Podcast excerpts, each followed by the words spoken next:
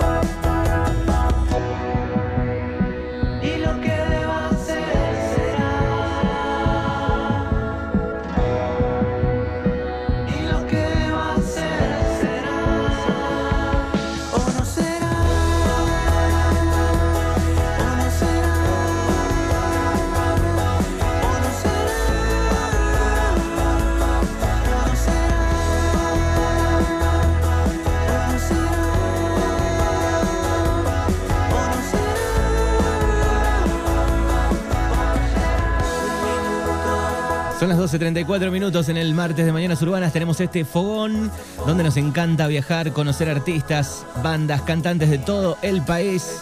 En este caso estamos escuchando a Negro, que es Leandro Montivero, y le vamos a dar la bienvenida. Buen mediodía, Leandro. ¿Cómo andan chicos? ¿Todo bien por ahí, por Bahía, por la zona cercana, Darregueira? Darregueira, exactamente. Estamos a 180 kilómetros más o menos.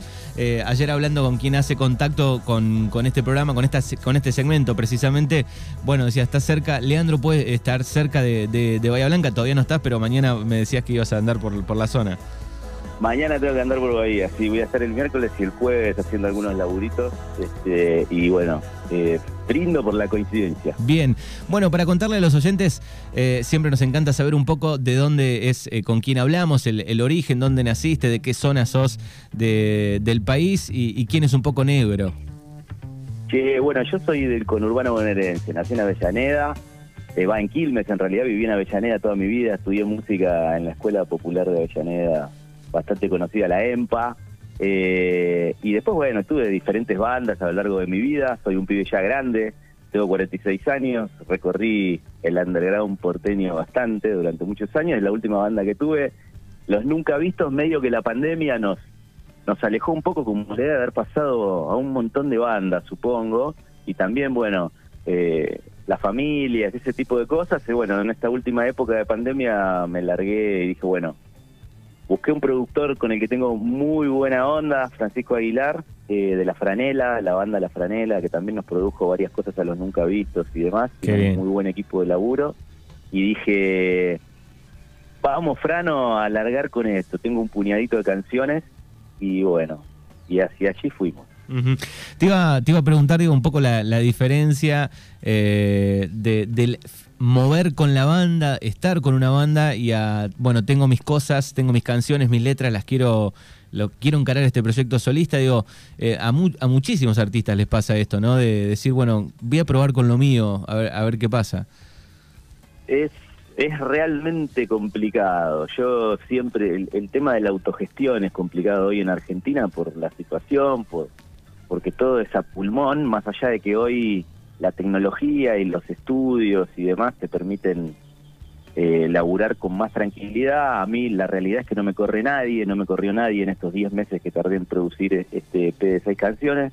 Eh, y la realidad es que sí, es poner dinero, tiempo, voluntad, laburar, vas y grabás tus canciones, grabás seis guitarras, tres bajos, todo batería, todo pulmón, todo hecho por casi todo por mí, por mi productor, y bueno, y ahora estamos en la, en la otra etapa, digamos, de buscar la banda, que también es una cuestión, ya casi la tengo, pero fue tipo ir mostrando el disco diciendo, ¿querés laburar conmigo? ¿Querés? Así, básicamente. Esa es la diferencia entre tener una banda donde son cuatro o cinco voluntades siempre que, que van para el mismo lado, hacer uno solo muchas veces contra los molinos de viento. Claro. Y, vos venías eh, con, con las bandas, venías del palo del rock, digamos. Exacto, los nunca vistos, la última, la última banda que tuve, este, una banda más rockera, cancionera también. Este, eh, ¿me escuchás? Sí, sí, estamos escuchando. Eh, eh, cancionera, pero rockera. Sí, ahora vamos por un camino relativamente similar, pero un poquito más melódico, quizás, ¿viste? lo quiero llevar para ese lado, por bueno, la música que uno va escuchando, va cambiando, y uno cuando es cuando te largas a un proyecto solo, puedes básicamente expresarte 100% sin tener que andar consensuando tanto. Claro, y, cómo es cómo ves el rock en el paso del tiempo? Vos que tenés, dijiste 46 años, ¿era? 6. 46 años, digo, eh, seguramente haces un poco un análisis, lo debes charlar con amigos rockeros, digo, bueno, cómo ha ido mutando, cambiando, eh, hoy se escucha un poco menos tal vez en, el, en el comercial, ¿no? En el decir, bueno, está lleno de bandas de rock sonando, pero hay muchísima banda, obviamente, eh, pero fue mutando, cambiando, ¿en qué lugar pones hoy el, rock? Y mira, yo es la discusión que tenemos todos en el ambiente del rock y de la música más instrumental, porque hoy la industria fue completamente, completamente por otro lado, hay artistas impresionantes de rap, trap, eh, de todo tipo, pero bueno, hoy son ellos y tienen más la voz y más la juventud y quizás el rock se tendría que reconvertir un poco más en, en alguna otra cosa, todavía no se sabe bien qué, hay como decís vos, hay muchísimas bandas, muchísima gente laburando en rock o algo parecido al rock que fue cambiando a algo más, quizás más cancionero, canciones más cortas, eh, con, con algún tipo de variante un poquitito más electrónica, eh, hay de todo, la verdad que no, no sé en qué lugar ponerlo hoy, pero sí es verdad que que habría que hacer un análisis más interesante de por qué, por qué el rock salió de la escena tan por momentos drásticamente para darle lugar a otra cosa. Sí, y, también pensaba, digo, bueno, eh, uno va creciendo, ¿no? Va creciendo, ni hablar los que vivieron eh, en su mejor momento a, grandes bandas como Soda, Charlie, digo, Sumo, mm. Divididos, digo, también uno se va quedando un poco con ese anhelo y, sabemos que eso no va a, no va a volver en, esa esencia, de esa manera, ¿no? Esas bandas, eh, esas canciones. Sí, yo hoy, no sé, hace dos semanas fui a ver a los babasónicos acá en Buenos Aires, casi me muero. O sea, la realidad que sí, o sea, hay esa aposta se tomó por, por otras generaciones, pero quizás ahora generaciones más jóvenes, de sub 30 o 30 por ahí, costó un poco más. Hay, hay bandas lindas de algo similar al rock o parecido, no sé, conociendo a Rusia, los bandas los chinos. Los bandas los chinos, claro. Sí, sí, hay, hay una movida ahí eh, que fue cambiando tal vez un poco más hacia el al pop eh, pop rock. Y, y por ahí el, el, rockero crudo no se lo banca mucho. Dice, no, los babasónicos no es rock.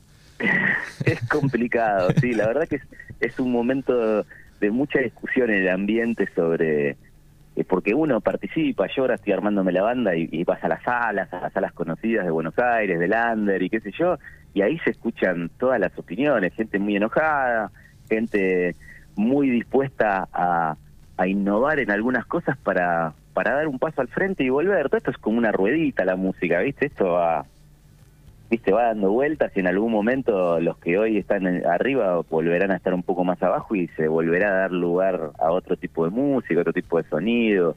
Yo supongo que la cosa va a fluctuar y va a variar por ahí, a mí me parece. Bien, bueno, estamos hablando en este fogón de, día martes con Leandro Montivero, eh, negro, eh, que está presentando eh, todo quemándose, un EP de seis tracks que preparaste un poco en pandemia seguramente. Sí, saliendo ya de la pandemia. La verdad que lo empecé a hacer el año pasado, en mayo, ya cuando acá en Buenos Aires empezaban a irse todas las restricciones y empezamos a salir a la calle. Eh, tengo una plaza acá en la esquina, tengo un perrito hermoso con el que vivo y un día en la plaza dije es el momento, tomando sol y empecé a escribir y a tocar y lo llamé a mi productor y le dije, Frano, es el momento y empezamos a trabajar, hicimos primero los demos y después nos tomamos un tiempo para para posproducirlo, para decir, bueno, estas canciones que yo que las compusimos así, vamos a pasarlo un poquito por el filtro y el tamiz de lo que de lo que uno está escuchando ahora, de lo que, viste, o sea, más más que nada lo laburé por ahí, porque yo, como decís vos, yo soy más del ambiente del rock y tiendo a componer y a laburar como, como un rockero. Este y, y hoy escucho quizás otras cosas, viste, y no sé, ahora estoy esperando que llegue el recital de Coldplay, que me encanta, y es algo muchísimo más tranquilo. Eh, escucho mucho Harry Styles, por ejemplo. Grosso, grosso Harry Styles, ¿eh? Me encanta. Entonces hay, hay cosas que yo las vi y dije, che, a mí me gustaría que las guitarras un poquitito empezaran a sonar como toca el violero de Harry o composiciones con menos acordes, eh, más sencillo, eh, viste, sacar partes de las estructuras. Y bueno, pues produjimos durante tres o cuatro meses y fue quedando lo que pueden escuchar ahora en todas las plataformas. Este, seis cancioncitas entre un rock, guitarras filtradas, cosas. Se puede decir, se puede decir, digo, que tenés la mente súper abierta. Qué sé yo, intento, tengo mis discusiones también, mis discusiones internas y esa cosa de, che, viste, hoy eh, el público en general, lo que se dice la gente, escucha otra cosa. Se está escuchando, la verdad que se escucha otra cosa eh, en líneas generales, sobre todo acá en Buenos Aires, la verdad que me gustaría tantear un poquitito, yo viajo mucho por el interior y tantear un poco que se está escuchando ponerle en Darregueira o en, o en Bahía Blanca, no sé bien, supongo que lo mismo que todos lados, está muy masificado. La, globalización ha hecho eso, ¿no? Que, que, que suene en todos lados más o menos lo mismo. Eh, por ahí hay provincias que son este, de, más bandas de rock en vivo, otras son más cumbieras y siguen manteniendo lo autóctono, qué sé yo, digo, pero más o menos en líneas generales creo que sí. Sí, sí, sí, entonces, viste, más o menos... Eh, no sé, viste, a ver, yo tengo, me, me gustan mucho algunas algunas cosas nuevas. Rosalía me, me, me gusta escucharla hecha, me parece súper interesante todo lo que lo que pasa, pero el otro día estuvo acá en Buenos Aires y puso un disco y ella solamente bailó y trajo, viste, entonces yo tengo como sus bailarines, Claro. pero todo sobre pistas. claro, Entonces, tengo, viste, también mis cosas que digo, che, esto yo no lo entiendo. Yo no lo entiendo. Es que es chocante, bueno, vos decís, bueno, eh, una chabona joven que, que trae un poco una mezcla de, del flamenco, ¿no? A, a la Sí. escena nuevamente después de tantos años, pero en un show en vivo hace playback o pone disco, pone, pone las pistas, ¿no? Es- qué sé yo, sí, tiene que ver con, porque yo tengo un amigo que tengo acá productor me decía, bueno, tiene que ver con que también es, es muy, mucho más barato para la industria hoy mover moverse así, laburar así. Acá hay muchos artistas espectaculares de ese género y, o sea, me encanta Catriel, me parece impresionante lo que hace Catriel y Paco Amoroso y se fueron de gira con dos o tres que los mueve la misma persona y les buscan una banda ya en España y ellos tocan con los gallegos. Claro. qué sé yo. Sí, sí. Bueno, así que eh, lo pueden buscar, eh, Negro Música en Instagram para chequear los links y todo eso, pero si no, Negro eh, es, también están en todas las plataformas sus seis canciones, ¿no? Sí, búsquenme, este, tiene un loguito que es una llamita rosa, porque hay bastantes negros. Yo me elegí ponerme negro por una cuestión muy personal, pero no soy el único artista llamado negro. Claro, hay muchos. Este, sí, entonces si, si en Spotify, YouTube este, y las demás plataformas ponen negro, todo quemándose, les va a salir ahí LP y les pido por favor que me escuchen un poquito y, y me hagan las críticas, evoluciones. Voy recibiendo en las redes comentarios, por suerte, más que amables. Bien. Y de acá a fin de año, digo, bueno, terminar de formar la banda para tocar en vivo. Sí, la idea es eh, presentar en Buenos Aires eh, a fines de noviembre. Estamos terminando de cerrar un, algún espacio donde donde me dejen, viste, eh, estar tranquilo con la gente que voy a invitar con mucho amor a esto y después ya empezar a, a rodar por donde nos inviten y a recorrer un poquitito el país si se puede. Bien, genial. Bueno, Leo, te agradecemos por estos minutos. Abrazo enorme. Muchas gracias chicos, que tengan un buen día y que siga todo bien. Dímelo, porque ya no puedo más. Por favor, porque ya no quiero más saber. Lo que siempre supe